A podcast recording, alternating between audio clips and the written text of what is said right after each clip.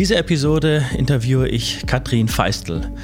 Katrin Feistel ist preisgekrönte Regisseurin und Storytelling-Coach und Trainerin. Sie hat Regie und Drehbuch an der Deutschen Film- und Fernsehakademie Berlin studiert. Sie ist Regisseurin und Autorin von Spielfilmen und Serien, die im Kino und TV zu sehen waren. Für ihre Arbeit am Roadmovie Irmas wildes Herz hat sie 2016 den Thomas Strittmatter Preis bekommen. Heute hilft sie anderen Menschen, ihre Stories zu finden, diese zu entwerfen und zu präsentieren. Wir sprechen über die reinigende Kraft, sich mit seiner eigenen Geschichte auseinanderzusetzen und diese anderen zu erzählen. Katrin schildert auch eine Kreativmethode, wie wir alle Stories entwerfen können. Und so viel vorab, Storytelling ist nicht nur für Autoren, sondern alle können davon profitieren. Denn vorstellen und verkaufen müssen wir uns schließlich alle immer wieder im Leben in verschiedenen Bereichen. Also holt euren Stift und euer Notizbuch raus, denn es gibt viel mitzuschreiben. Katrin, herzlich willkommen zu meinem Podcast. Ja, hallo, danke schön, dass du interessiert bist an, ähm, an unserem Anliegen. Ja, sehr gerne. Möchtest du dich eben beruflich vorstellen? Ähm, also ich bin Regisseurin und Autorin und also ich habe Regie auch studiert und die ja die typische Laufbahn von Regisseurin genommen und habe jetzt seit 17 oder 18 Jahren Filme gemacht, äh, vor, vor allen Dingen fürs Fernsehen und ähm, Spielfilme, meistens Komödien oder Tragikomödien, auch ein paar Serien, ein paar Krimikomödien. Und ähm, ich bin vor zwei, drei Jahren, ähm, habe ich gemerkt, dass mein Wunsch, ähm, mich selbstständig zu machen und ein eigenes Standbein zu haben, unheimlich groß geworden ist, aus verschiedenen Gründen. Und ähm, ich war, ich, ich liebe Los Angeles und ich bin da öfter und ähm, bin da über dieses Phänomen Storytelling im Business äh, gestolpert und habe immer gedacht, wie spannend. Ja, ich glaube ja an Geschichten und ich mache ja seit 25 Jahren nichts anderes, ähm, als versuchen, Inhalte so runterzubrechen, dass sie eine spannende äh, Geschichte ergeben. Und ähm, dann habe ich vor einem guten Jahr ähm, angefangen mit meinem Use Your Story Business und das ist Storytelling für Leute aus, aus der Geschäftswelt. Und äh, seitdem mache ich Workshops und Einzelcoaching und Trainings, ähm, wie Menschen ihre eigenen Inhalte, ihre eigenen Geschichten nutzen können, ähm, um sichtbarer zu werden, um auf ihrer Homepage in einer unterhaltsamen, interessanten Weise von sich zu erzählen. Und ja, also das ist, wir werden ja noch wahrscheinlich über Storytelling reden, aber das ist auf jeden Fall schon mal ein kurzer Abriss. Mhm. Du erwähntest Use Your Story, das findet man im Internet unter use-your-story.de. Genau. Äh, gleich dazu gesagt, ja, die, die Kraft von Stories kann ich als ähm, Werbetexte nur bestätigen. Wir, wir sagen auch gern, Fakten sind nicht so eingängig, Stories schon. Genau, ja. Ja. Und, um, und, ähm, außerdem ist es auch mein, mein äh, Logo oder mein Motto ist inzwischen auch, alles im Leben ist Teil einer Geschichte.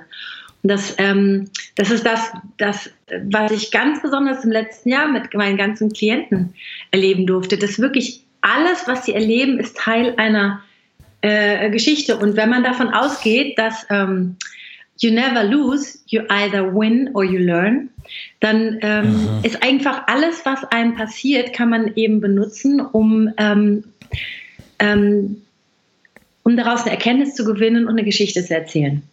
Genau. Vielleicht, vielleicht ist das schon ein toller Übergang zu der Situation, in der wir uns gerade befinden. Wir nehmen das Interview am 20.03. auf und ja, die Corona-Krise ähm, ist scheinbar schon losgegangen. Äh, du sagtest mir vorab, ähm, du möchtest da keine Panik aufkommen lassen und du möchtest versuchen, die Sache ähm, möglichst normal und produktiv zu nehmen, auch wenn es keine normale Situation ist. Kannst du uns ein paar Sätze dazu sagen, wie gerade ähm, bei dir die berufliche Situation ist? Gab es da Veränderungen oder geht es weiter wie vorher? Ähm, ja, also ähm, bei mir gab es natürlich so ein paar Einbußen, dass, ähm, dass zwei Workshops nicht stattfinden können oder vielleicht auch drei oder vier. Ähm, das, das stimmt schon, aber ähm, also ich bin ja dreiteilig aufgestellt als Regisseurin, Autorin und Storytelling Coach. Ähm, aber ich habe gemerkt, als Storytelling Coach kann ich diese Zeit super nutzen, um endlich das Buch zu schreiben, Use Your Story, was ich die ganze Zeit schreiben wollte, um viel mehr zu posten, um mein Business auszubauen und da, das ist wirklich so, als ob durch die Corona-Krise bei mir jetzt so einen Klick gemacht hat und ich auf einmal ganz viele lose Enden verknüpfen kann. Und das macht mir wahnsinnig Spaß. Also ich habe auch entdeckt, also unabhängig davon, dass ich mit Leib und Seele Regisseurin bin, bin ich jetzt auch Geschäftsfrau und das macht mir wahnsinnig Spaß, selber meine Inhalte bestimmen zu können. Und ähm, also ich kann nur jedem empfehlen, der zum Beispiel äh, vielleicht schon lange den Wunsch gehabt hat, äh, sich selbstständig zu machen und jetzt gerade Angst hat, äh, seinen Arbeitsplatz zu verlieren, Geh ins Netz, such dir Sachen, wo du lernen kannst, such dir Dinge, die du machen kannst, die du jetzt anfangen kannst. Auf LinkedIn. LinkedIn ist so eine super Plattform, um sein eigenes Business aufzubauen. Es gibt so viele tolle Sachen zu tun.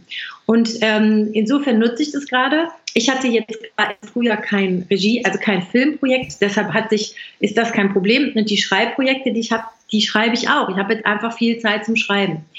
Ähm, genau, aber ich bin denke ich, auch in einer privilegierten Situation, dass es mir gut geht. Ähm, das Geld wird jetzt knapp, klar, aber mir geht es ganz gut. Und ähm, ich habe jetzt mal ein paar Regisseurinnen gefragt und die haben schon alle erzählt, als Freiberufler, da werden halt ganz viele Projekte verschoben oder abgesagt. Das heißt, da kommt einfach kein Geld rein. Und da wir halt so abhängig von den Verträgen sind, wenn die Verträge nicht gemacht werden, kommt kein Geld rein. Und die sind natürlich jetzt alle in einer schwierigen Situation. Ähm, aber ich sage dann zu denen auch immer, dann mach was anderes, mach was Neues, weil die Regie, äh, der Regiebereich ist so unsicher. Die müssen auch alle gucken, dass sie ein zweites Standbein haben, meiner Meinung nach. Und gerade jetzt, wir mhm. leben in einer Zeit, wo so unfassbar viel möglich ist. Und jetzt ist für mich eine gute Zeit, um anzufangen zu lernen.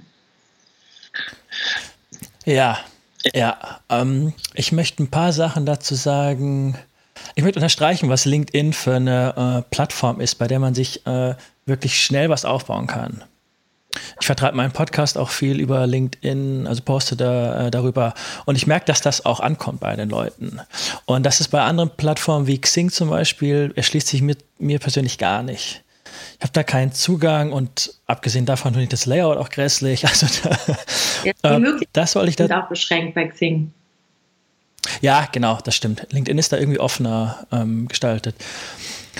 Was mir dazu auch noch einfiel, ähm, ich hatte die letzten Jahre auch eine berufliche Entwicklung, in der ich gemerkt habe, ich möchte mehr selbstständig machen.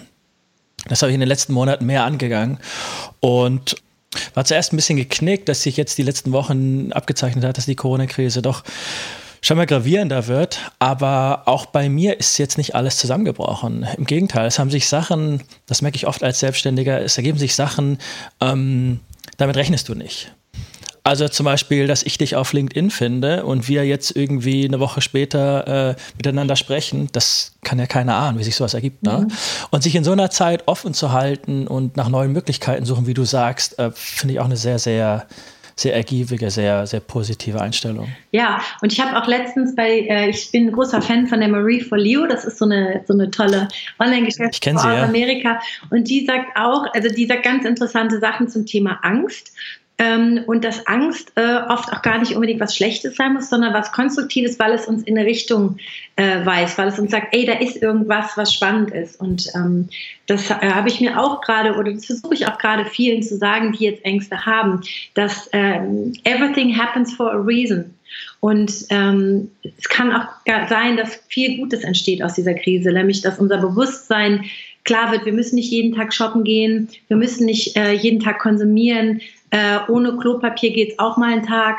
Also ganz viele Sachen, die wir jetzt lernen können. Ähm, und letztens habe ich auch gelesen, vielleicht unter, erholt sich unser Planet auch mal eine Weile davon, dass nicht so viele Flüge passieren, dass nicht so viel Auto gefahren wird und so. Also ich, ich bin eh ein unverbesserlicher Optimist, muss ich gestehen, obwohl ich auch schon bös auf die Nase gefallen bin und wirklich auch schon krasse Sachen erlebt habe in meinem Leben, wo ich dann auch dachte, so schnell stehe ich da jetzt nicht mehr auf. Aber wie gesagt, ich bin unverbesserlicher Optimist und ähm, bin total überzeugt, dass auch hier aus dieser Krise was Gutes entstehen wird. Kannst, kannst du und magst du sagen, woher dieser Optimismus bei dir kommt? Gibt es da einen Elternteil, das dich da geprägt hat in der Richtung oder nee, sowas? Überhaupt gar nicht. Meine Eltern sind gar nicht optimistisch. Also, okay. wirklich, äh, äh, nee, die sind, äh, also die sind jetzt auch nicht die schlimmsten Pessimisten, aber nee, also ich würde mal sagen, ich, ich habe dieses, ich habe dieses, ich habe das irgendwie geschenkt bekommen Vielleicht ist es Karma oder so, ich weiß es nicht, ich habe das Geschenk bekommen und ich habe da aber auch hart für arbeiten müssen. Also ich weiß, dass es Jahre gab, wo ich sehr verzagt war. Ähm, zum Beispiel im Filmbereich, dass ich, ich habe zwar immer Angebote bekommen, aber es war unheimlich schwierig, meine eigenen Inhalte zu erzählen. Und ich glaube zutiefst an meine eigenen Geschichten, aber vielleicht sind sie zu eigenwillig oder zu ungewöhnlich. Ich weiß es nicht genau. Das war sehr schwierig und ich war so, so traurig, weil ich immer nur Geschichten erzählen sollte, wo ich dachte, ja, kann man erzählen, muss man aber nicht. Und äh, also es gibt da viele, oder ich habe ewig gesucht nach einem Partner, mit dem ich Kinder haben konnte und erst mit 35 einen gefunden. Also es, es hat so, äh, es gab schon viele schwierige Phasen, aber ähm, ich habe immer dafür gekämpft, nicht auf die bittere Seite zu gehen, nicht auf die missmutige Seite zu gehen. Und ähm, letztlich, wenn man Storytelling ernst nimmt und sein Leben so betrachtet durch diese Heldenreise, die beim Storytelling so eine zentrale Rolle spielt, und das tun wir, glaube ich, alle viel zu wenig, dann bemerken wir ganz oft, dass es doch viel mehr positive Dinge gibt und dass Geschichten oft viel bessere Ausgänge haben, als wir eigentlich immer denken. Also wenn du nach dem Motto lebst, you never lose, you either win or you learn, dann ist so vieles dabei, woraus du lernen kannst, dass es sowas wie richtig schlimme Misserfolge eigentlich gar nicht gibt, sondern immer nur Dinge, aus denen du lernen kannst, um es fürs nächste Mal besser zu machen. Das, das ist, finde ich, genau die richtige Message, die wir gerade rausbringen sollten an die Leute in dieser Zeit. Und deine, deine Storytelling-Arbeit, wer sind da äh, genau die Menschen, mit denen du zu tun hast? Wer sind deine Kunden? Äh, also ganz tatsächlich ganz unterschiedliche, also vom CEO von einer Bank bis zu äh, Coaches oder Lehrer oder ähm, Gründer. Ähm, von einer werde ich später auch noch erzählen wenn das passt. Ähm, also ganz verschiedene Leute aus der Wirtschaft eigentlich und inzwischen auch witzigerweise auch ab und zu Leute aus der Filmbranche. Ich habe nämlich gedacht, dass das, was ich anbiete, eigentlich nur für, für Menschen aus der Wirtschaft wichtig ist. Aber ähm, dann haben meine ganzen Filmmenschen aus Berlin das jetzt auch auf Facebook gesehen und gesagt, oh, was machst du dann? Oh, ich möchte mein Leben auch gern verstehen und für mich nutzen und ich möchte meinen Lebenslauf auch gerne so erzählen, das nicht wie ein Haufen Chaos und Misserfolge aussieht, sondern wie eine runde Sache, ähm, die kommen inzwischen auch. Und ich war so überrascht, weil das ja alles Leute sind, die kommen ja eigentlich aus dem Storytelling-Bereich. Ich habe dann aber gemerkt, das, was Storytelling bedeutet, ist wirklich nochmal was ganz anderes, als Filme zu machen. Also als fiktionale Filme zu machen. Ähm, das sind wirklich zwei Paar Schuhe. Das eine ist, man versucht eine Geschichte glaubwürdig und authentisch zu erzählen um etwas herum, was man sich ausgedacht hat. Äh, und das andere, da geht es um wahre Geschichten. Also um die eigenen wahren Geschichten und die anzunehmen und so zu erzählen, dass, ähm, dass man selber mit einer Souveränität und einem Stolz auf sein Leben gucken kann. Auch auf die Misserfolge und die Dinge, die nicht gut gelaufen sind. Ja, ich, ich finde es äh, wichtig, hier noch dazu zu sagen, dass von solchen Stories äh, oder Lernen, die eigenen Stories zu erfassen und auszuformulieren, jeder profitieren kann. Weil ich könnte mir vorstellen, dass viele Leute, Unternehmen, Angestellte sich denken, hä, ich, ich bin kein Autor, ich schreibe doch nichts, ich bin nicht kreativ. Aber im Gegenteil, auch diese Leute können ganz konkret davon profitieren, indem sie sich zum Beispiel bei Bewerbungsgesprächen oder bei Netzwerkevents ähm, so vorstellen können, dass es erstens hängen bleibt bei Leuten und zweitens, dass sie auch selbst äh, mit sich im Reinen sind. Ich, ich, merke manchmal hier und da, dass Leute von sich erzählen und äh, ich habe den Eindruck, denen ist das unangenehm. Denen ist das total unangenehm. Mhm. Und äh, die werden da schnell verunsichert, wenn Nachfragen kommen. Da habe ich ein bisschen den Eindruck, dass die vielleicht selbst gar nicht alles im wahrsten Sinne erfasst haben, was sie im Leben gemacht haben und was ihnen passiert ist. Und da ist solche Storytelling-Arbeit auch viel ähm, Verständnis für sich selbst entwickeln vielleicht. Würdest du das, würdest du das bestätigen? Ja, absolut. Also ich nenne das inzwischen so, ich, äh, und das, beides passiert auch in meinen Workshops. Es gibt ein Storytelling nach außen und eins nach innen. Und die meisten kommen natürlich vorrangig wegen dem Storytelling nach außen, nämlich wie werde ich sichtbar, wie kann ich mich positionieren mit meinen Erlebnissen und wie kann ich darüber erzählen, sodass es andere berührt und interessiert. Und das ist ja total legitim und wichtig und das ist auch, was Storytelling immer schon war. Ne? Seit unsere ersten Vorfahren ums Feuer gesessen haben. Ähm, und dann gibt es, ähm, was aber gleichzeitig auch passieren kann, nicht muss, aber meistens passiert, ist, es gibt auch ein Storytelling nach innen, nämlich ähm, man erzählt auch sich selbst, man, man, indem man sich selber seine Geschichte erzählt, versteht man die plötzlich auf eine andere Art und Weise. Und indem man sie sich selbst erzählt, ähm, merkt man oft auch, ähm, wie sehr man selber der Schöpfer seines eigenen Lebens ist, dass man kein Opfer ist, dass einem nicht ständig alles passiert, sondern man hat immer die Möglichkeit zu entscheiden und selber zu agieren. Und wir alle, ich eingeschlossen, ich bin der größte, die größte Jammertante gewesen. Wir jammern manchmal, dass es so schwierig ist und dass man das nicht hinkriegt und dass alle gegen einen sind oder so, die bösen Männer oder die bösen Chefs oder was auch immer, die bösen äh, äh, Kolleginnen.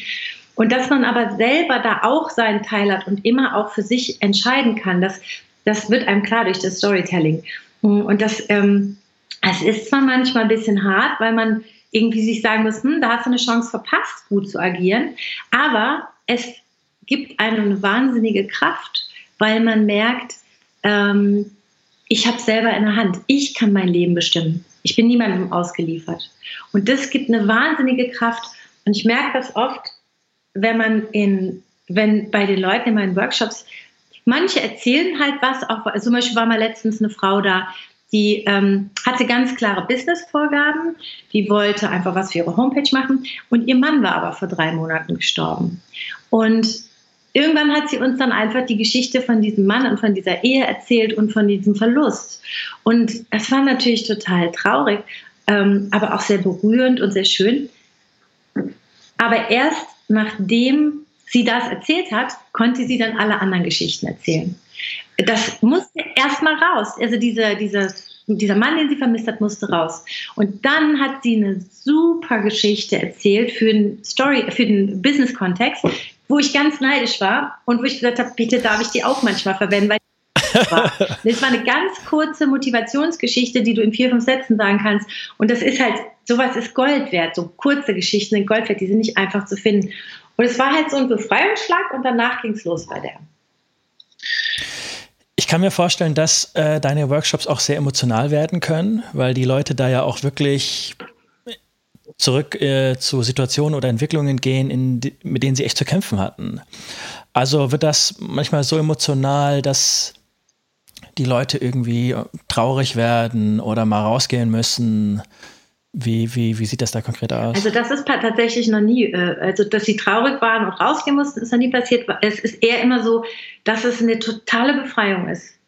Das, das ist immer eine Befreiung. Wobei ich dazu natürlich sagen muss, dass ich immer am Anfang sage, ich bin keine Psychotherapeutin und ich kann keine Psychotherapie machen und ich kann das auffangen, wenn zum Beispiel eine Geschichte rauskommt, äh, die im Business-Kontext nichts zu suchen hat, dann, dann ich habe da kein Problem mit. Das habe ich als Regisseurin auch total oft, dass plötzlich irgendwas viel emotionaler wird, als man erwartet. Aber ich bin, ich kann da nicht helfen. Ich kann nur mit den Geschichten helfen. Ich bin kein Life- oder Business-Coach. Ich kann nur helfen, Geschichten so gut wie möglich und so menschlich wie möglich zu formen. Und wenn jemand ein Trauma hat, ja, oder zum Beispiel missbraucht worden ist oder so, ähm, das würde mich jetzt nicht schocken, aber das wäre der falsche Kontext. Und tatsächlich ist das aber auch noch nicht passiert. Ich glaube, das haben bisher auch alle verstanden, weil ich ja auch immer klar sage, es ist eigentlich für den Business-Kontext. Und, ne, und da wissen wir ja alle eigentlich so ungefähr, was wir preisgeben wollen und was nicht. Aber zu dem zweiten Teil, den du eben gesagt hast, du hast nämlich gesagt, du hast oft das Gefühl, dass Leute Angst haben, von sich zu erzählen. Ähm, das habe ich auch. Also die haben Angst und haben gleichzeitig eine ganz große Sehnsucht. Und ich glaube, das hat viel damit zu tun, dass wir in Deutschland nicht so erzogen werden. An der Schule werden wir gar nicht erzogen, unsere eigenen Geschichten zu erzählen. Dabei ist das, glaube ich, für die Persönlichkeitsentwicklung eine ganz wichtige Sache. Und ähm, dafür habe ich dann immer so ganz kleine lustige Übungen, dass die so ganz, ganz locker und lustig ins Erzählen kommen Erzählen, Storytelling kommen und äh, erstaunt feststellen, oh, ich habe ja doch viele Geschichten zu erzählen. Und dann ist meistens die Hemmschwelle schon überwunden und dann kann man einfach arbeiten an den Inhalten, die man gerade braucht. Ja, vielleicht wird da bei uns Deutschen aufgrund des, des Leistungsprinzips, auf dem unsere Gesellschaft fußt und aufgrund von hohen oder strengen Erwartungen anderer doch auch vielleicht viel unterdrückt. Ne? Ja, das kann bestimmt sein, ja. Ja. Ja. Also das hat ja zum Beispiel in Amerika und in Italien eine ganz andere äh, Tradition, das Storytelling. Äh, ich weiß aus eigener Erfahrung, weil ich auch als Kreativer arbeite, dass es ähm, sehr schöne Übungen gibt, um eben in meinem Fall kreativ zu werden. Oder auch, ich habe ja, hab ja viel recherchiert, um ähm, Storytelling zu üben oder eigene Stories zu finden. Könntest du da eine Übung äh, uns ein bisschen näher bringen? Ja, ähm, also möchtest du, äh, möchtest du über das Clustering reden oder über eine, eine konkrete Übung? Ach genau, vielleicht, vielleicht erstmal die Methode ja, des Clusterns. Genau. genau. also bei mir in meinen Workshops ist das Clustern total wichtig. Da habe ich auch einen Artikel geschrieben in LinkedIn. Und, ähm, und zwar ähm, ist das eine Form, Ideen zu suchen und zwar auf eine auf eine nicht äh, so eine effizient gesteuerte, resultatorientierte Art, sondern einfach fließen zu lassen. Und das hat ein bisschen verwandt ist es mit Mindmapping, aber ich finde es noch anders und noch besser, weil da beide Gehirnhälften dazu gebracht werden, zusammenzuarbeiten und vor allen Dingen die innere Zensur auszuschalten. Man kann auch Quatsch aufschreiben und man kann, man soll Bilder, man soll äh, Ersatzschnipsel aufschreiben. Also das heißt, wenn man zum Beispiel mh, hm, ähm, man hat jetzt zum Beispiel die Aufgabe, eine Rede halten zu müssen. Ne? Äh, und ist dann ganz am Anfang, denkt, oh Gott, wie mache ich das? Dann setzt, könnte man zum Beispiel in die Mitte, in den Kern, in den Kreis setzen, worum geht es in meiner Rede? Und dann schreibt man erstmal, wenn man so gefrustet ist, einen Ast, äh, oh, keine Ahnung, ich habe so eine Panik. Und dann, äh, ich erinnere mich an die letzte Rede, die war aber eigentlich gar nicht so schlecht. Und dann kann man in die Richtung denken. Und dann macht man, naja, eigentlich geht es ja in meiner Rede um Mitgefühl und um eine Studie, äh, was bestimmte Sachen mit Mitgefühl machen. Dann kann man da über Mitgefühl und über den Arsch, der letztens überhaupt nicht empathisch war, drüber nachdenken. Und so kann man einfach frei ganz viel assoziieren um diesen Kern herum. Und dabei, das Tolle dabei ist, dass nicht nur dass das nicht nur logisch ist, sondern auch bildlich. Und Bilder und Logik fließen ineinander. Und meistens findet man in diesem ersten Cluster schon viele Möglichkeiten, das als Bild darzustellen oder mal als Metapher, dass man nicht immer nur bei den Zahlen und Fakten oder bei der Studie bleiben kann. Ähm, das ist auf jeden Fall immer das mache ich fast immer als Ideensammlung, aus der man dann schöpfen kann. Manchmal macht man auch ein Cluster und merkt, das ist es alles noch nicht.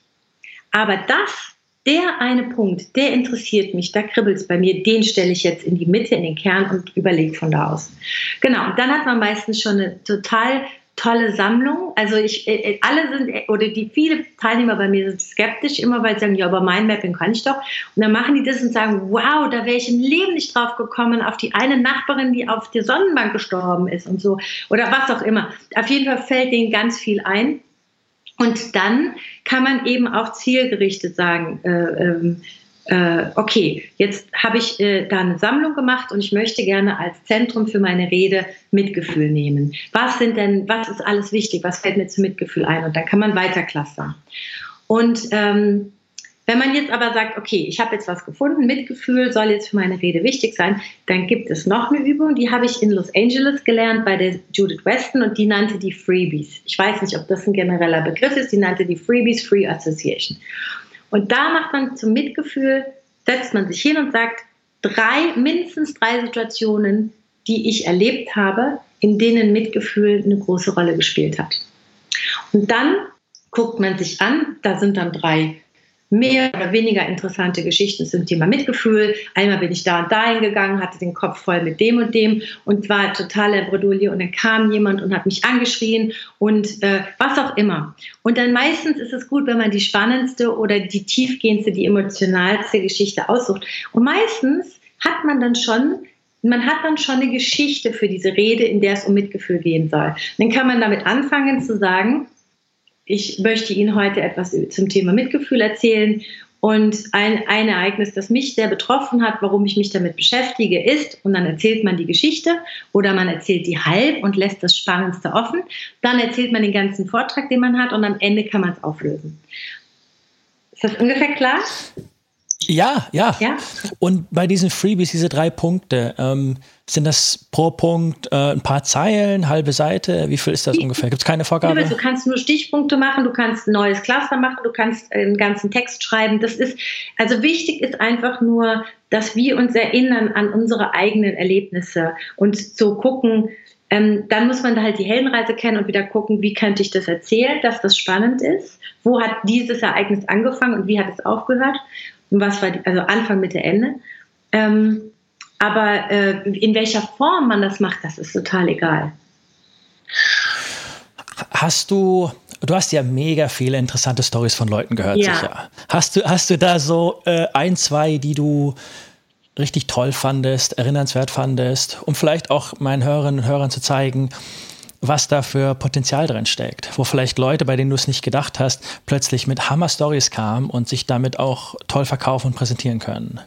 Hast du da ein, zwei Beispiele, ja. die du vorstellen kannst? Okay, also ich habe es jetzt nicht vorbereitet. Ich erzähle mal eine Geschichte, die, die ich sehr gerne mag, die sehr klein ist. Und zwar geht es ja um eine, ähm, um eine Klientin, die, als sie klein war, wahnsinnig gern schwimmen gegangen ist. Und ähm, die konnte noch nicht richtig schwimmen und hatte halt immer diese Schwimmflügel und ähm, ist dann damit rumgeplanscht und eines heißen Sommertages war sie wieder mit der Familie im Schwimmbad und hat gedacht, ah, ich gehe wieder schwimmen und ist dann schwimmen gegangen und hat dann gedacht, ach, heute gehe ich auch mal ins Schwimmerbecken. Ich schwimme ein bisschen ins Schwimmerbecken und schwamm ins Schwimmerbecken mitten rein, war total stolz auf sich, dass sie das so gut gemacht hat.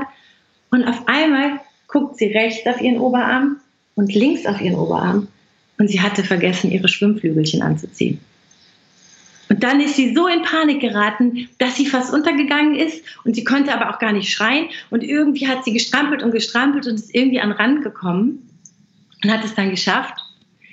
Und ich finde das so eine tolle Geschichte, weil die uns eigentlich immer sagt, du kannst so viel mehr, als du dir bewusst machst. Das veranschaulicht sehr schön, wie dieser Mensch schon in frühen Jahren Potenzial entdeckt hat oder äh, eine Möglichkeit entdeckt hat, Potenzial zu entfalten. Weißt du, wo genau diese, eine Frau war es, ne? Ja. Wo diese Frau äh, diese Story einsetzt? Nee, das muss ich, ich setze die im Augenblick immer ein, weil ich die so toll finde. Aber ich wollt, will sie jetzt unbedingt mal anrufen und kontaktieren und mal fragen, nutzt du diese Geschichte auch? Weil ich finde, dass es zum Beispiel eine tolle Motivationsgeschichte für ihre Homepage ist. Oder zum Beispiel auch für eine, wenn man eine Motivationsrede hält, wenn man Leute motivieren will, ist das ein super Ende. Ich benutze die immer am Ende, wenn ich den Leuten sage, probiert es aus mit dem Storytelling, weil du kannst so viel mehr Geschichten erzählen, als du selber glaubst. Und mir fiel, mir fiel auch direkt äh, eine About Me-Seite, äh, ja. So, ja. so eine kleine Seite über mhm. mich. Erzählt man vielleicht in fünf, sechs äh, Sätzen oder so. Ja, ja stark. Genau. Genau, also ich höre da ganz viele tolle Sachen und es ist wirklich, also ich weiß es auch, also ich, äh, ich merke, je tiefer ich eindringe in diesen Bereich, der für mich ja auch erst seit einem Jahr wirklich größer geworden ist, merke ich, was, was für eine Wichtigkeit Geschichten haben. Und ich meine, traditionell, früher sind die Leute zum Priester gegangen und haben dem im Prinzip ihre Geschichten, ihre Sündengeschichten oder so erzählt. Oder jetzt seit vielen Jahren geht sie zum Psychotherapeuten. Aber ich glaube, dass dieses, dass man sein Leben besser begreifen möchte, indem man das als Geschichte empfindet und erzählt, ist ein zutiefst menschliches ähm, Bedürfnis, was alle haben. Und das äh, ist auch ein zutiefst beglückendes ähm, Gefühl tatsächlich. Ja, ja. Was, was sind denn in der äh, Roman- und Filmwelt so deine persönlichen Lieblingsstories? Oh. Fällt dir, fällt dir da auf Anhieb was ein? Ähm, also ich mag wahnsinnig, also ich kann, ich weiß nicht, ob ich das als Genre sagen kann, ich mag unheimlich gerne Road-Movies. Ich mag unheimlich gerne so ähm, Filme, in denen es um eine Art von Reise geht, um eine Art von Reifeprüfung. Das mag ich super gerne. Also das schreibe ich auch gerne selber und ähm, entwickle ich auch selber gerade. Ähm, ich mag. Für ein eigenes Buch? Äh, ja, also ich habe ein eigenes Buch geschrieben, das werde ich jetzt noch ähm, nochmal überarbeiten und das kommt auf jeden Fall in diesem Jahr raus. Das heißt Irmas wildes Herz. Und da freue ich mich auch schon total drauf. Ähm, und ähm, ich habe halt, mich interessieren vor allen Dingen Frauenfiguren und ähm, Frauenfiguren, die andere Wege gehen, die sich was trauen, die wirklich äh, so. Und was ich gerade entwickle mit Studio Hamburg, weil ich es so spannend und so toll finde. Ähm, vermutlich ist es noch ein weiter Weg, weil es sehr, sehr teuer werden wird. Aber das ist was, woran ich sehr hänge. Das heißt Krimhills. Und äh, wir erzählen die Nibelungen komplett aus der Sicht der Frauen, also komplett aus Krimhilds und Brunhilds Sicht. Und wenn man die ganzen Eckdaten der Nibelungen ernst nimmt, also wenn man die so lässt, dann ändert sich die ganze Geschichte, weil die Motivation der Frauen, bestimmte Dinge zu machen, völlig anders sein muss, damit es überhaupt funktioniert. Also wir erzählen nicht die Männer als Helden, sondern die Frauen. Äh, und, ähm, und das ist so großartig, weil natürlich das in unsere Frauenpsyche reingeht, wenn wir immer nur hören, Frauen sterben am Ende oder landen auf Scheiterhaufen. Oder eigentlich gibt es, gab es nie und ist es immer sehr schwer, als Frau erfolgreich zu sein. Und wenn man das umdreht und sagt, trotzdem hat es immer Frauen gegeben, die sind ihren Weg gegangen und die sind Heldinnen gewesen und die haben immer auch irgendwie gewonnen, ähm, das ist so befreiend und toll. Und ich habe beobachtet, sorry, das noch kurz, ich habe beobachtet, dass, ähm, dass das in einem Augenblick ein Trend ist, dass viele Heldengeschichten, zum Beispiel Achilles oder äh, Circe, da werden die Geschichten umgedreht und aus Frauensicht erzählt und daraus entstehen dann ganz andere Geschichten. Und das ist gerade voll das Ding und das finde ich, äh, find ich wichtig und toll. Ist, ist diese, ähm, diese Story für ähm, Studio Hamburg, heißt das, ne? Ist das als Film oder als, äh, als Fernsehfilm oder als was gedacht? Als ja, Serie? Ja, ah, weil es sind okay, sechs Teile für den, allein für die erste, erste Staffel und das, ne, die Nibelungen sind eine Menge Holz, ne? Ja. Ja, ja, ja, ich habe die Bücher in Erinnerung, die sind super dick. Mhm. Ja. Und das Projekt, ist das noch in der Anfangsphase, wo überhaupt noch geschrieben und konzipiert ja, wird? Ja, ja, wir müssen Finanziers finden und so weiter und so fort, ja. Aber ich habe die ersten beiden Drehbücher jetzt geschrieben. Das hat auch total Spaß gemacht. War, weil die Brunelt ja zum Beispiel so stark ist, ne? Und also äh, eine ganz eine Frau, die stärker ist als jeder Mann, sowas zu schreiben und was das aber auch für Probleme nach sich bringt und so. Ähm, das, also das, das hat einfach Spaß gemacht, ja. Stark, ja. Und was liebe ich noch für Geschichten? Ich glaube, ich mag gerne äh, ambivalente Geschichten wo man nicht immer nur sagen kann, der ist böse und der ist gut, weil ich glaube, im Leben ist es einfach auch nicht so. Äh, da ist, ist, es eher so im Graubereich und ähm, deshalb so ein bisschen einfach gestrickte Sachen sind nicht so mein Ding. Kennst du Breaking Bad, ja, die Serie? Ja, ja, ja. Mhm. Also das fiel mir sofort ein, bei nicht so einfach einzuteilen in gut oder böse. Ja. Ne? Walter White, äh, hm, gute Motivation, aber irgendwann nimmt es dann doch auch schwierige Züge an, ja, ne? wenn, die, wenn, er die ersten Leute auf dem Gewissen ja, hat. Das stimmt, ja. Das fand ich auch, das war sehr ambivalent, aber sehr spannend, ja. Aber da muss ich sagen, da konnte ich nur bis zur dritten Staffel gucken, bis zu dieser Folge, wo das kleine Kind mit den cracksüchtigen Eltern da in der Wohnung ist und die Eltern dann sterben und das kleine Fest, Kind allein ist. Und dann habe ich gedacht, ja, das macht dieser Walter White, Crack äh, zu, zu herzustellen. Und da konnte ich nicht mehr weiter gucken. Da wurde es mir dann zu ambivalent tatsächlich, ja. Ja, die haben auch später noch, äh, ich, wir spoilern jetzt ein bisschen, aber ist egal, die, die Serie ist ja schon seit ein paar Jahren draußen. In der späteren Folge, ich glaube, ähm, Staffel 5 war das, ähm, erschießt auch ein erwachsener Mann ein kleines Kind. Und da war auch so. Ups, ich dachte eigentlich, es gibt doch, vielleicht bist du da die richtige Ansprechpartnerin, es gibt doch so ein paar Tabus, oder? Mhm.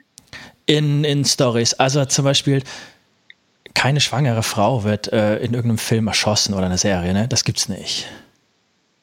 Oder? Doch, da fällt mir direkt Games of Thrones ein. Da wird die, die, äh, die Freundin, äh, die Frau von dem, von dem äh, Stark-Sohn ja auch erstochen. Also ich sage mal jetzt was ganz Böses, aber ich bin ja nun mal eh eine bekennende Feministin und Vorreiterin für Regisseurinnen in Deutschland und so. Ähm, das ist schon Hanebüchen. Bei Frauen macht da keiner halt. Also Frauen werden in allen Varianten, Kombinationen und sonst wie vergewaltigt, erdolcht, erwürgt. Die sind immer ein dankbares Opfer in Krimis, sehr viel häufiger als Männer. Und ähm, das finde ich auch sehr ärgerlich, weil das für, für, uns Frauen, das schürt ja eine Angst. Und das sagt ja, wir sind freiwillig und wir sind dies und wir sind das. Und das finde ich, also ich finde Krimis eh ein sehr schwieriges Thema, ganz ehrlich. Und was ich auch schwierig finde, ist, dass immer öfter Kinder sterben, vergewaltigt werden, umgebracht werden in Krimis. Weil dadurch öffnet man irgendwie auch eine Tür oder man setzt eine Hemmschwelle runter. Ich weiß nicht, ich finde es nicht, also ich habe damit ein Problem. Und ich gucke sowas auch nicht gerne. Ich habe selber einen Sohn und ich gucke das nicht gerne. Ich werde nicht gerne daran erinnert, dass es ab und zu ganz, ganz schlimme Dinge da draußen gibt, ja. Ja, ich habe auch den Eindruck, dass da bestimmte unvorteilhafte ähm, Geschlechterbilder reproduziert werden. Erstens das und zweitens ähm, glaube ich auch, Dinge, die man öfters sieht, die werden Normalität. Und ähm, wenn plötzlich irgendwie Vergewaltigung, Kindsmissbrauch, Entführung, wenn das Normalität ist, äh, das ist doch ein eigenartiges Niveau. Ja, oder? also die Fred Vargas, das ist so eine, so eine tolle französische Krimi-Autorin, die lässt ihren äh, Inspektor Adamsberg in einem Buch mal sagen, dass der sich weigert, dass ein bestimmter Fall an die Presse gerät, weil er sagt, wenn das an die Presse kommt, dann ist die Tür dafür für immer offen. Und das fand ich sehr interessant, weil ich dachte, ja, und das, das würde meines Erachtens auch viele Krimis zutreffen. Man sollte nicht alle Türen aufstoßen, nur um so einen schnellen Effekt, so eine schnelle Spannung und eine gute Quote beim Publikum zu haben. Das finde ich fragwürdig. Ich glaube damit, ich habe selbst nie geschaut, aber was ich so gehört und gesehen oder mitbekommen habe im Internet, hat doch Game of Thrones auch viel damit gespielt, ne? Also Tabus zu brechen mhm. und noch eine krassere Szene und noch eine mhm. krassere Szene und noch ein Blutbad. Um, ähm, leider verkauft sich das halt verdammt gut. Nur wird die ähm, Grenze immer weiter verschoben und es müssen immer, es muss immer noch einer draufgesetzt werden. Um, ähm, das merkt man auch gerade vielleicht so ein bisschen mit dem, mit dem Virus, dass, ähm, dass die Klickzahlen in den Medien, online und auch die Verkaufszahlen der Tageszeitungen gerade in die Höhe schnellen. Das ist kein Zufall. Ne? Über solche krassen Sachen möchte man sich informieren. Mhm, mhm.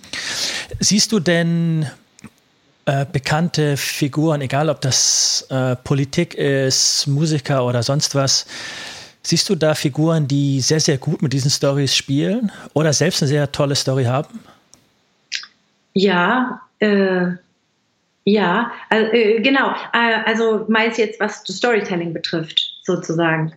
Ent entweder was die selbst Nee, nee, äh, ganz unabhängig von Corona. Mhm. Also entweder was die ähm, selbst für eine Story hinter sich haben ja. oder wie sie, wenn sie sprechen, Vorträge halten etc., ähm, Stories verwenden. Also das finde ich wahnsinnig faszinierend und das kann man wirklich, äh, äh, kann man auch wirklich im Augenblick beobachten, die Fähigkeit, die eigene Geschichte oder die eigenen Geschichten zu erzählen. Je besser diese Fähigkeit ist, desto erfolgreicher sind diese Menschen. Also da gibt es, also ich weiß, da gibt es bestimmt auch Studien, das ist unfassbar. Äh, es gibt ja zum Beispiel die eine Studie, dass du sowieso 20 Mal mehr sichtbar bist und 20 Mal mehr in Erinnerung bleibst, wenn du deine Lebens-, deine Biografie als Geschichte erzählst und nicht als reine Fakten. Also, und wen ich da, also wer damit arbeitet, wen ich ganz toll finde, ist, äh, da habe ich gestern einen tollen Podcast zugehört, ist Louis Hose. Ähm, Louis House, ja. Genau. H-O-W-E-S, ja, ne? Ja, ja, den ja. kannst du unbedingt auch in die, in die Shownotes tun. Den, also den finde ich ganz Gerne, der ja. hat der wunderbaren Laura Marlina Seiler, die auch sehr toll ist als, als Storyteller oder immer besser auch wird als Storytellerin. Äh, Wer? Die Laura Marlina Seiler, die ist auch sehr berühmt in Deutschland. Die ähm, ist ein Mindfulness-Coach und Visionärin und die, also ihr Podcast wurde über 15 Millionen Mal geklickt und oder gedownloadet. Ähm, und die macht das ähnlich wie der Louis House. Die ähm, interviewt oft Menschen auf der ganzen Welt und die hat jetzt den Louis House interviewt. Und das ist ein unfassbar toller Podcast, den ich, der mir sehr, also der auch gerade ein Thema von mir anspricht, was ich eben gezögert habe, ob ich es ansprechen soll oder nicht. Ähm, aber auf jeden Fall, der Louis House hat Geschichten von anderen und seine immer genutzt und ist damit sehr erfolgreich geworden und hat vor fünf Jahren die schlimmste und schwierigste Geschichte erzählt, äh, die sein Leben betrifft. Und das ist die Geschichte, dass er als Kind missbraucht worden ist oder vergewaltigt worden ist. Und ähm, wie das sein Leben 20, 25 Jahre total beeinträchtigt und, und also diese Scham, die er empfunden hat, wie das sein Leben beeinträchtigt hat, wie das Beziehungen beeinträchtigt hat, ähm, wie das ihn zu einem unglücklichen Menschen gemacht hat, dass er mit niemandem darüber geredet hat, weil er dachte, wenn er jemandem erzählt, dass er missbraucht worden ist, könnte er ähm, nicht mehr geliebt werden. Und er hat das vor fünf Jahren eben angefangen zu erzählen und hat damit sehr viel losgetreten und eben den Weg geebnet für Männer auch darüber zu reden, weil es anscheinend viel, also sehr viel mehr Männern passiert ist, als wir so denken. Und, ähm, und gestern haben die halt darüber gesprochen, dass Storytelling ein ganz wichtiges Tool ist, um Scham zu überwinden. Und das ist was, was ich bei mir auch merke, sowohl bei mir selber als bei anderen. Und ich rede jetzt mal nicht von Kindesmissbrauch, Vergewaltigung und so, weil ich da als, ich bin nicht ausgebildet als Therapeut, um daran zu gehen. Aber wir alle kennen die Scham, zu dick zu sein, nicht hübsch genug, nicht erfolgreich genug, nicht genug gesehen zu haben, nicht genug Likes zu haben, nicht genug Freunde zu haben. Ganz viel. Wir haben so viel Scham in uns, die uns von unseren Eltern, also in meinem Fall in meiner Familie gibt es eine lange Reihe von Generationen, die sich geschämt haben. Einfach, dass sie so sind, wie sie sind. Nicht erfolgreicher, nicht besser. Einfach nur so ein bisschen der Bodensatz. Und diese Scham habe ich mitbekommen, die habe ich mit mir rumgetragen. Und was hat die gemacht? Die hat dazu geführt, dass ich mich nicht zeigen konnte. Dass ich immer viel toller war oder mich gezeigt hat, als wäre ich viel toller, als ich eigentlich war. Und als wäre ich viel erfolgreicher und was auch immer. Ich konnte mich nicht so zeigen, wie ich bin. Und es hat mich so unglücklich gemacht, dass, ich vor ein paar Jahren in der Sackgasse gelandet bin und gesagt habe, ich möchte nicht mehr so tun, als ob, weil das macht mich fertig. Das war genau der Zeitpunkt, wo ich auch Storytelling entdeckt habe und wo ich entschieden habe, dass ich bestimmte Filmprojekte nicht mehr machen möchte, wenn die nichts mit mir zu tun haben und ich nicht an die glaube. Und, ähm, und dann habe ich angefangen, radikal offen zu sein und mich zu zeigen. Und natürlich eckt das auch schon mal an. Und natürlich äh, ist das für manche Leute schwer zu verdauen, wenn da jemand da so ehrlich ist. Aber eigentlich ist mir so viel Gutes dadurch passiert, dass, ähm, dass ich für mich das Gefühl habe, ich bin auf einem guten Weg und ich will das nicht mehr ändern. Und das möchte ich auch so gerne vielen Leuten mitgeben. Aber weil Scham so ein besetzter Begriff ist und alle so eine Angst haben vor Scham, spreche ich oft gar nicht so sehr darüber. Aber die, die eigene Scham überhaupt erstmal anzugucken, zu sagen, ich schäme mich dafür, dass ich eine dicke Nase habe. Oder ich schäme mich dafür, dass ich mein Studium nicht habe. Oder dass ich immer noch keinen Partner habe und mich ungeliebt fühle. Und diese Kraft, die entsteht, wenn man sich hinstellt und darüber in einer spannenden Weise erzählt oder vielleicht auch mit Humor, Humor ist immer das Beste, kann man auch lernen, ähm, das hilft einem einfach wahnsinnig. Und also wir haben ja jetzt eigentlich über Vorbilder gesprochen und ich fand es ganz toll, dass gestern der Louis House das so benannt hat, dass er seine Scham durch Storytelling überwunden hat. Und ich dachte mir, ja, das ist auch mein Thema und da will ich auch weitergehen und andere Leute unterstützen. Mir fallen ein paar Sachen dazu ein. Also erstmal Louis House, ähm, den verfolge ich auch schon seit ein paar Jahren. Der hat auch selbst einen tollen Podcast, äh, The School of Greatness mhm. heißt der. Und das Buch äh, in dem er auch diese ganze mhm. Story äh, verarbeitet hat. Das heißt äh, Masks of Masculinity, also Masken der Männlichkeit. Und äh, ja, das ist der, das der Titelprogramm. Ne? Er, er arbeitet viel auf, welche verschiedenen Masken Männer tragen. Da, und gibt damit, finde ich, Männern auch so ein bisschen so ein äh, mentales Instrumentarium an die Hand, sich selbst versuchen besser zu verstehen oder zu achten, ah, okay, ich habe jetzt hier krass überkompensiert, vielleicht steckt da Angst dahinter ich habe gerade äh, diese und jene Scham, ähm, vielleicht sollte ich einen Moment drüber nachdenken, was da dahinter steckt. Vielleicht kann ich mich selbst damit besser kennenlernen und auch meine Story irgendwo besser kennenlernen. Ja, und äh, du hast gerade gefragt, welche, welchen, also äh, die Maria Folio macht das eben auch. Die erzählt auch ganz viel mit Geschichten und die Laura Marlina Seiler eben. Und, ähm, und um in Deutschland zu bleiben, ähm, warte mal, es gibt noch einen tollen Podcast. Ach, ist jetzt raus.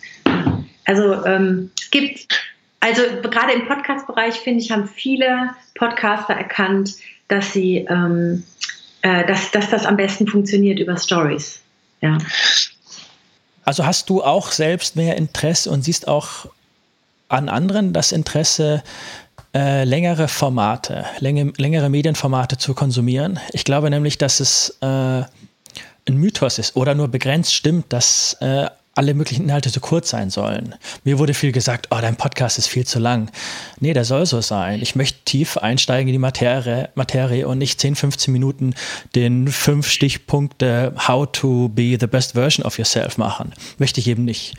Und siehst du da auch ähm, nach wie vor ein Interesse an längeren Inhalten, an längeren Stories? Ich, also ich bin da auch von überzeugt. Das ist nicht für jeden was. Äh, und natürlich muss man versuchen, am Anfang die Leute zu greifen, ne? dass, ähm, dass die wirklich sagen, oh, darum, da wird es darum gehen, da will ich, da bleibe ich mal dran, das will ich unbedingt wissen. Da ist übrigens die Cliffhanger-Übung total toll aus meinem Workshop, kann ich gleich mal erzählen. Ähm, aber ich sehe das genauso und ich, ich habe auch das Gefühl, dass Menschen, äh, gerade auch gerade junge Menschen, die ähm, ja durch die sozialen Medien ja auch schon unglaublich geformt wurden, wieder ein Bedürfnis haben, mehr in die Tiefe zu gehen. Und das habe ich gemerkt, ähm, weil es gibt ja, also neben Storytelling für Business, gibt es ja auch Storytelling-Events, wo Menschen auf die Bühne gehen und ihre, wahre, ihre eigene Geschichte erzählen.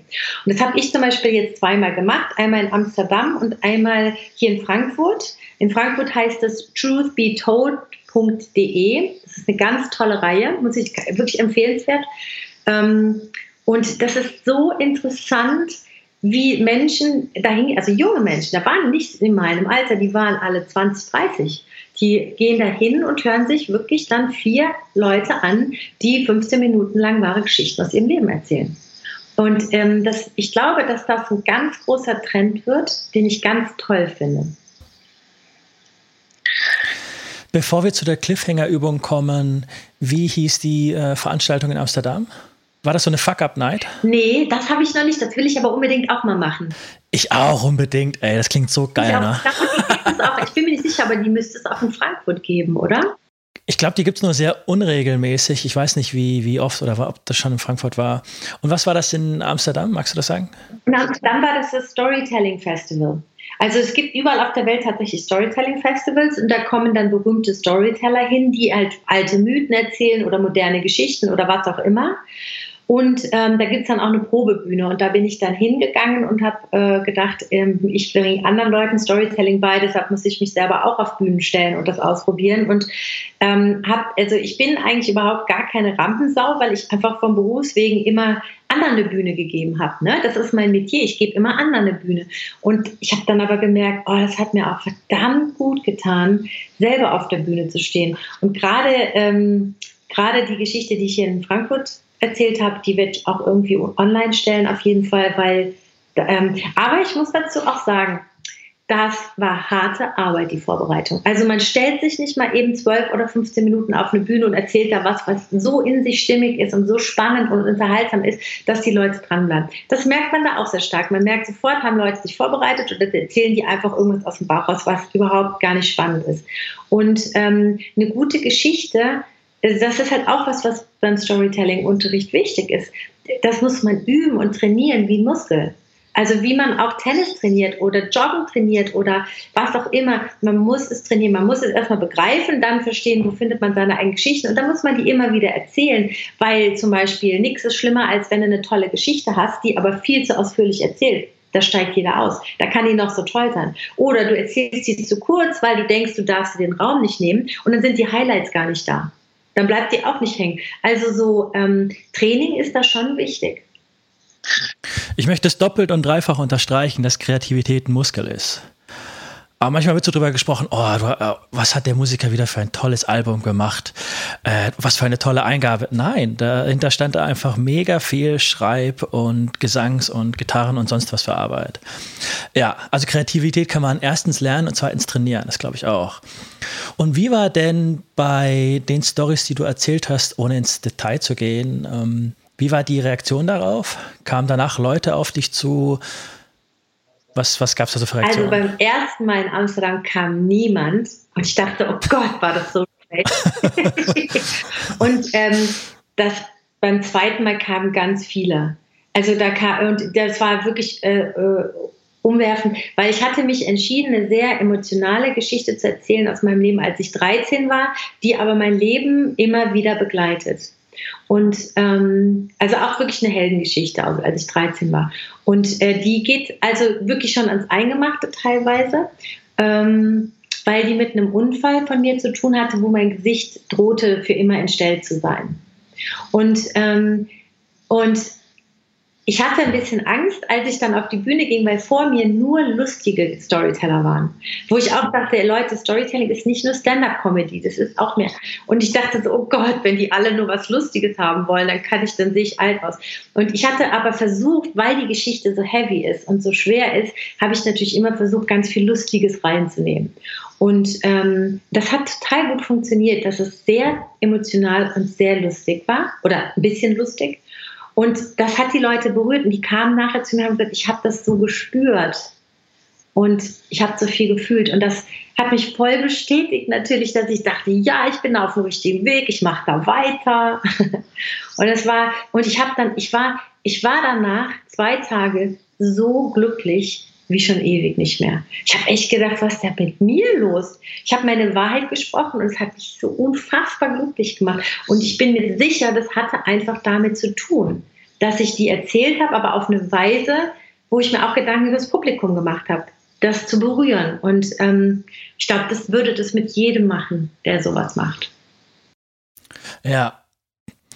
Ich, ich kann da auch aus eigener Erfahrung sprechen, als ich ehrlicher wurde über mich selbst, ähm, haben sich viele Sachen von alleine geklärt. Es hat sich irgendwie wie von selbst herauskristallisiert, was irgendwie der nächste Schritt ist auf meinem Weg, mit welchen Leuten ich mehr, mit welchen weniger ich zu tun habe. Das hat ähm, schon so was Reinigendes. Und das, dieser, dieser Begriff der äh, Katharsis gibt es da, glaube ich, aus der, aus der griechischen äh, Rhetorik, dass man sich selbst, aber auch andere damit konfrontiert, wer man wirklich ist. Und diese Story, wird man die, du sagtest, du würdest die gern online stellen? Ja, ich werde sie auf jeden Fall, also jetzt gut, dass du mich daran erinnerst, ähm, ich werde die auf jeden Fall versuchen, also ich bin ja noch so, ich bin nicht, du bist ja viel jünger als ich da, ähm, ich bin da noch nicht so firm, aber irgendwie will ich die auf YouTube stellen und mit LinkedIn verknüpfen und solche Sachen. Auf jeden Fall, ja. Okay, also folgt Katrin auf LinkedIn und schaut auf ihre Homepage und sonst wo. Äh, die Story scheint es sich äh, es scheint sich zu lohnen, die zu hören. Katrin, ähm, wir hatten schon über Frauen gesprochen. Du meintest also über, ähm, über, über feministische Anliegen. Mhm. Was gibt es denn für feministische Plattformen, äh, speziell in Frankfurt, die du ähm, oder in Deutschland oder sonst für Initiativen, Plattformen, Meetups, die du selbst gut findest, die du ähm, gerne mehr äh, in der Öffentlichkeit pushen möchtest? Ähm, also ähm, ich habe ähm, drei mir jetzt rausgesucht und zwar erstmal die, äh, die Plattform, die ich selber mitgegründet habe, die heißt Pro-Quote Film. Und ähm, das ist für, das fing an ähm, mit den Regisseurinnen, weil wir gemerkt haben, äh, vor äh, 12, 2013 haben wir gemerkt, komisch, irgendwie, wir kriegen so wenig Aufträge und irgendwie ähm, alle, äh, alle äh, Kinofilme, die gemacht wurden, waren mit Männern in der Regie, wirklich alle. Also da wurden 20 Millionen allein von zwei Förderanstalten 20 Millionen vergeben nur an Filme mit Männern und das sind ja alles öffentliche Gelder. Die müssen ja eigentlich gleichberechtigt verteilt werden. Und ähm, dann haben wir uns auf den Weg gemacht und herausgefunden, dass ähm, beim Fernsehen damals 89 Prozent der Spielfilme bei ZDF und ARD, 89 Prozent der Spielfilme wurden von weißen, heterosexuellen Männern um die 50 gemacht. Dabei haben die öffentlichen Sender sich verpflichtet, die Diversität der Gesellschaft abzubilden. Was für eine Diversität kommt dabei raus, wenn 89 Prozent der Filme von weißen, heterosexuellen Männern um die 50 gemacht werden? Und da haben wir einen großen Aufriss gemacht und waren tatsächlich auch sehr erfolgreich. Ich war ganz erstaunt, hätte ich niemals gedacht. Ich habe eher gedacht, ich kriege nie mehr einen Job da in der Branche. Und es war wirklich erstaunlich, was da alles passiert ist. Und jetzt inzwischen ist aus Pro-Quote Film, äh, Pro-Quote Regie, Pro-Quote Film geworden. Also das ist eine spannende Plattform für alle Frauen, die in der Filmbranche sind. Dann habe ich jetzt eine ganz tolle Frau kennengelernt, ähm, die heißt Anne Tischer und die, die, hat letztes Jahr auch in kürzester Zeit ein super Netzwerk gegründet, nämlich das heißt Frauen in Führung. Und da geht es um, das ist hier in Frankfurt, dann, das fing hier in Frankfurt an und da geht es um die Immobilienbranche, in der halt auch, die wohl anscheinend sehr verkrustet und sehr altmodisch ist und ähm, eben auch fast keine Frauen da in Führungspositionen sind. Und ähm, die Anne Tischer hat da was ganz Tolles geschaffen innerhalb kürzester Zeit. Das ist sehr spannend, wenn man sich in der Immobilienbranche engagieren will. Frauen in Führung. Frauen in Führung heißt es, genau. Okay, okay, und ja. ähm, dann, ähm, weil, weil ich drei nennen wollte, gibt es eben noch FIDA. FIDA heißt Frauen in die Aufsichtsräte und das ist von der fantastischen, bewunderten Monika Schulz-Strelo gegründet worden und das ist eine wahnsinnig tolle Netzwerkerin, die ähm, ihre ganze Arbeit und Expertise und ihre ganze Energie reinsteckt, dass mehr Frauen in die Aufsichtsräte kommen. Und ähm, die kann man zum Beispiel auch auf LinkedIn sich anschauen. Das ist auch eine, einfach eine ganz wundervolle Netzwerkerin, die ich sehr bewundere. Kathrin, äh, vielen, vielen Dank für, für das Gespräch. Äh, ich bin sehr gespannt auf die Stories, die ich noch von dir höre und, äh, und lese online. Um, Hast du gerade noch was, was du hinzufügen möchtest? Wo können dich Leute am besten im Internet finden? Ähm, ja, also ich heiße Katrin Feistel und ähm, ich bin gut auf LinkedIn zu finden um, und meine, meine Landingpage heißt useyourstory.de und ich bastel gerade an meiner Homepage. Aber ich würde mich vor allen Dingen auch total gerne bedanken für dieses wunder wunderschöne Gespräch. Ähm, gerne, weil es ja. ist auch wirklich schön, mal gefragt zu werden, weil ähm, dann kommt man eben auch ins Erzählen und, äh, und reflektiert so das eigene Leben nochmal und merkt auf einmal, ah stimmt, das habe ich schon gemacht und das habe ich schon gemacht und oh. Und ähm, das tut einem total gut, wenn man einen Gegenüber hat, der tolle Fragen stellt und zuhört. Und da möchte ich mich ganz dafür bedanken. Wow, danke. So sehr hat sich noch niemand äh, für ein Interview bedankt. Vielen, vielen Dank. Das freut mich zu hören. Bis bald. Ne? Ja, bis dann. Mhm.